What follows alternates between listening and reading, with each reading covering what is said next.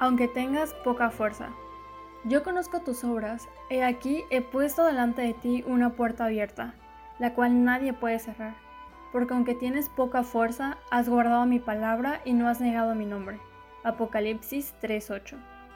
En la Biblia encontramos un sinfín de mensajes, en los cuales Dios nos demuestra conocernos a la perfección, tanto así que aún los cabellos de nuestra cabeza están contados por Él.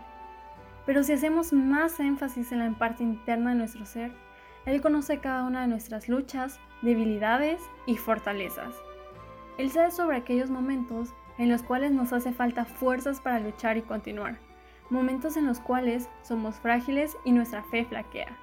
Y en Apocalipsis 3.8 encontramos un mensaje dirigido a la iglesia de Filadelfia, en el cual Dios la elogia por su fidelidad. A pesar de las pruebas y las dificultades, ellos fueron fieles. A pesar de su debilidad, ellos fueron a Dios para renovar sus fuerzas. Y eso es algo que debemos comprender. Nunca podremos ver milagros y crecimientos por nuestras propias fuerzas. La razón de su debilidad se puede ver a diferentes factores, tanto internos como externos, pero la Biblia nos enseña que a pesar de esas pocas fuerzas, Él les había abierto una puerta, la cual nadie podría cerrar. Por muy oscuro que parezca el camino, por muy débil que estés, sé fiel. Dios recompensa la fidelidad y abre puertas, puertas que nadie puede cerrar. Por ello, el día de hoy decido confiar en Él, dejar mis cargas y renovar mis fuerzas cada día. Amén.